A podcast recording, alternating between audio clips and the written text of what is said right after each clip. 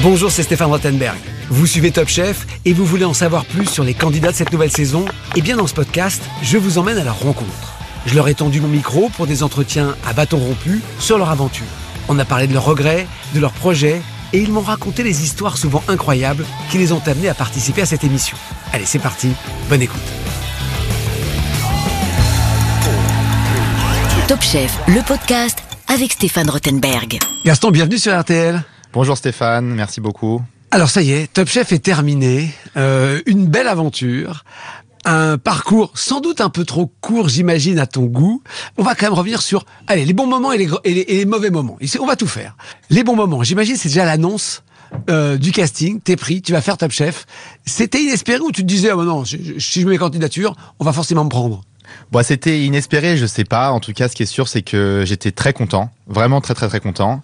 J'étais submergé de travail. Je, suis sorti du travail, j'ai enchaîné Top Chef. J'ai pas eu le temps de me préparer ni psychologiquement ni professionnellement. J'étais vraiment, je me suis jeté dans le grand bain, euh, dans l'inconnu, euh, les deux pieds dedans. Avec quelle ambition? Vraiment, je m'étais pas préparé à ni ni pendant ni l'après. Je me suis juste dit que j'avais envie de passer un bon moment. Je pense qu'effectivement, quand on est chef privé, on n'est pas soumis euh, au retour des critiques ou des juges euh, qui peuvent venir dans nos restaurants. Effectivement, j'avais vraiment envie de voir euh, ce que je valais sur le marché comparé à tous ces chefs qui sont en restaurant ou ces chefs étoilés qui sont quand même phares de Top Chef. Alors c'est vrai que c'est intéressant. Il y a pas mal de candidats, on va dire chefs privés dans Top Chef, mais c'est vrai que c'est le profil des challengers. Hein. Rarement les candidats qui sont chefs privés sont favoris sur le papier de Top Chef parce que t'as ceux qui bossent dans les trois étoiles, t'as ceux qui bossent dans des palaces, t'as ceux qui ont leur affaire euh, grosse, euh, qui est reconnue, parfois étoilée. Donc sur le papier.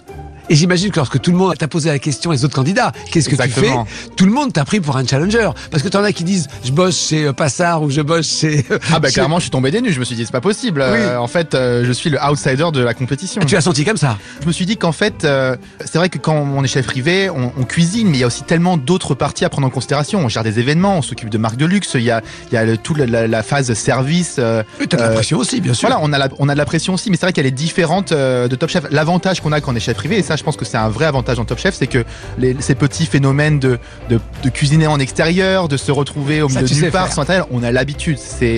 Nos, c'est nos clés de chef privé.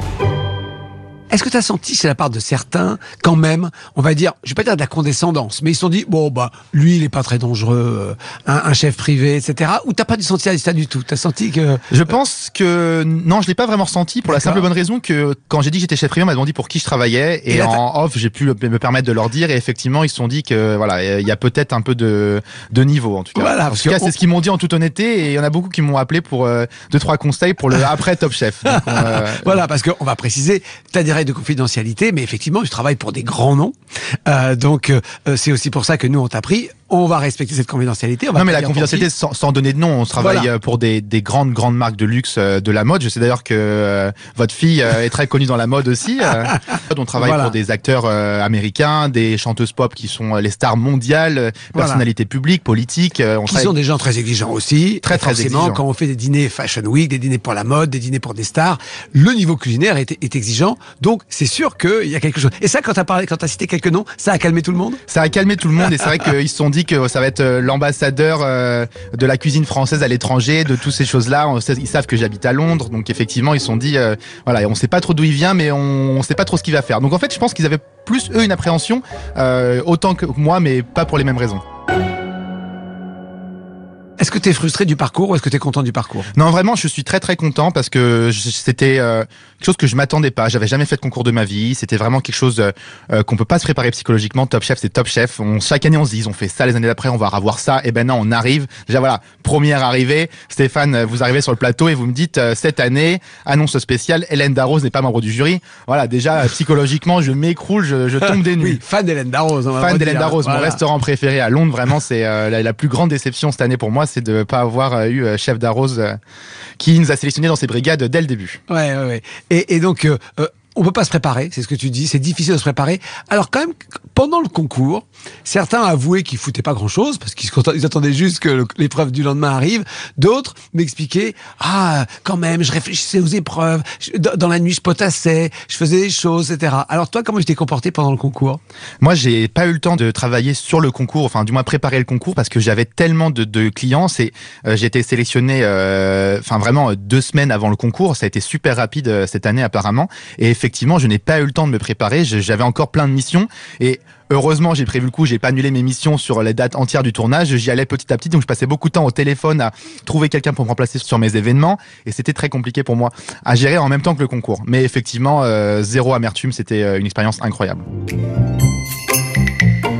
Alors effectivement, tu es, euh, on va dire, dans un, dans un univers euh, avec beaucoup de succès, de mode, de people, de choses comme ça. Là, on rentre dans le monde de la cuisine gastronomique, qui a aussi ses codes, hein, qui a aussi ses stars, mais qui est un peu loin de ton univers. Tu t'es senti à l'aise avec ces chefs étoilés, avec ces codes un petit peu comme ça, même si on a fait de la street food, on a fait des épreuves avec des enfants, on a fait plein de choses, mais quand même, Top Chef, ça reste l'excellence à la française. Alors à l'aise, euh, je sais pas, j'étais très très impressionné de voir euh, tous ces chefs étoilés et reconnus. T'as une vraie culture culinaire, hein, tu les connaissais. Certains candidats les connaissaient pas, toi tu connaissais beaucoup. J'en hein. connaissais pas mal, parce que j'adore la cuisine, je suis un très très gros foodie, et c'est vrai que j'avais pas d'appréhension euh, sur ce niveau-là. Cependant, impressionné parce que je me suis dit que j'avais peut-être pas le niveau, mais j'avais vraiment envie de, de porter mes valeurs qui sont chères à moi. C'est cette cuisine euh, euh, qui me représente dans ma société avec mes événements privés en fait. Hein. C'est toute cette cuisine qui est euh, la gourmandise à la française, la générosité, ce sentiment un peu régressif, cette cuisine maternelle, potagère, une cuisine de saison, quelque chose d'assez gourmand et un peu presque vieillot et désuet remis au goût du jour. Mais effectivement, euh, on, on pouvait sur certaines épreuves sortir de l'univers euh, Top Chef. Je repense à l'épreuve euh, où je sors avec euh, Hassan Granit le kebab. Effectivement, pour moi, quand on m'a annoncé le sujet, je me suis dit, oh là là, ça sort tellement de mon univers que là, ça va être super dur. Je vais devoir me battre pour euh, pour essayer de garder ma place. T'as des moments de- vraie fierté là dans, dans cette saison. Tu es très content de ce que t'as fait? Je suis content de ce que j'ai fait et je suis fier d'avoir euh, réussi à apporter un message, de rendre hommage euh, à, à mon métier, de faire ce que j'aime faire. Au-delà de Top Chef, la cuisine, ça m'a sauvé la vie. J'ai trouvé cette passion, euh, cet Pourquoi ça t'a univers. sauvé la vie? Ça m'a sauvé la vie parce que je pense que je me suis vraiment cherché à titre personnel, euh, de ne serait-ce que dans ma sexualité, mon genre. On se remet vachement en question. J'ai grandi, euh, j'ai beaucoup voyagé, j'ai beaucoup changé de ville. J'étais en échec scolaire et en fait, j'ai trouvé grâce à la cuisine euh, cette passion et mon identité. J'ai trouvé ce que j'aimais faire, faire plaisir aux autres, euh, partager, ce côté un peu gourmandise, régressif, la famille, tout ça, c'est quelque chose qui me parlait. D'ailleurs, en toute honnêteté, enfin, euh, Top Chef, je l'ai fait pour aussi rendre hommage à, à, à ma communauté, à ceux qui m'ont suivi, ceux qui m'ont supporté. Euh, C'est-à-dire bah, la communauté LGBTQIA+, qui m'a toujours euh, soutenu dans ce que je voulais faire et j'ai d'ailleurs, en toute honnêteté, euh, j'ai mon cachet euh, total de Top Chef a été reversé à une association euh, LGBT en France parce que je trouvais ça normal. J'ai une société qui marche, je gagne ma vie et c'était symbolique pour moi de de les remercier du soutien que que j'avais eu. C'était logique pour moi de le faire en toute honnêteté. Pourtant, on dit souvent que la cuisine est un mi- milieu dur, où c'est pas si facile justement de marquer ses différences ou sa singularité, voire de l'affirmer publiquement, professionnellement, etc. Pourtant, tu dis que c'est la cuisine qui t'a sauvé.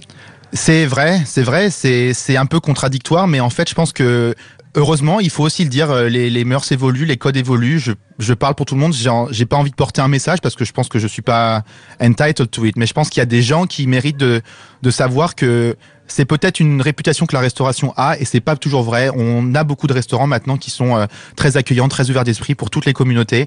On le voit à travers le monde et ça, je pense qu'il faut pas oublier de le dire. Moi, ma famille m'a soutenu, c'est une chance exceptionnelle. Sans eux, j'aurais pas fait tout ce que j'ai pu faire aussi aujourd'hui. Et, tout ça, c'est l'équilibre qui fait l'homme que je suis maintenant. La cuisine m'a aidé à être l'homme que je suis maintenant et ça, ça a pas de prix. Je serai reconnaissant à vie euh, à ma famille, à ce beau métier et à ma communauté.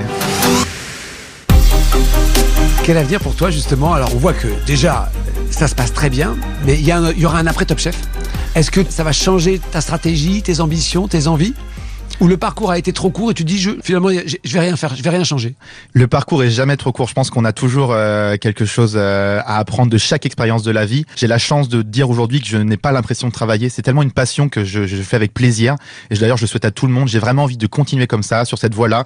Euh, je suis en train de, de racheter un restaurant à Londres. J'espère que ça va marcher, que ça va se faire. Et Pas en France, on est d'accord. pas hein en France, mais je reviendrai en France. Enfin, je fais énormément d'événements en France. C'est pas si loin l'Angleterre en plus. Euh, on est à deux heures et demie de train. Euh, c'est accessible. Euh, Non, mais je veux dire, t'as pas décidé parce que tu fais Top Chef de basculer ta vie en France. hein. Non, non, non, je- j'aime euh, mon indépendance et ma vie euh, à Londres. J'aime la France. Je suis euh, presque plus souvent euh, qu'à Londres d'ailleurs. Mais en tout cas, c'est c'est vraiment important pour moi. Et je, regardez, la chef Hélène Darroze euh, arrive très bien à, à avoir son restaurant euh, à Londres et une carrière successful en France aussi. Donc, Voilà. euh, inspirons-nous des meilleurs. Voilà, on, on- on voit effectivement le fan d'Hélène Darroze qui, re- Toujours. qui, qui reparle. Eh ben, effectivement, merci beaucoup Gaston. Merci à vous, Effectivement, un parcours digne d'Hélène Darroze. Je me le souhaite, je me le souhaite. Nous aussi, on te le souhaite. Bravo, Merci félicitations. beaucoup. Merci Gaston.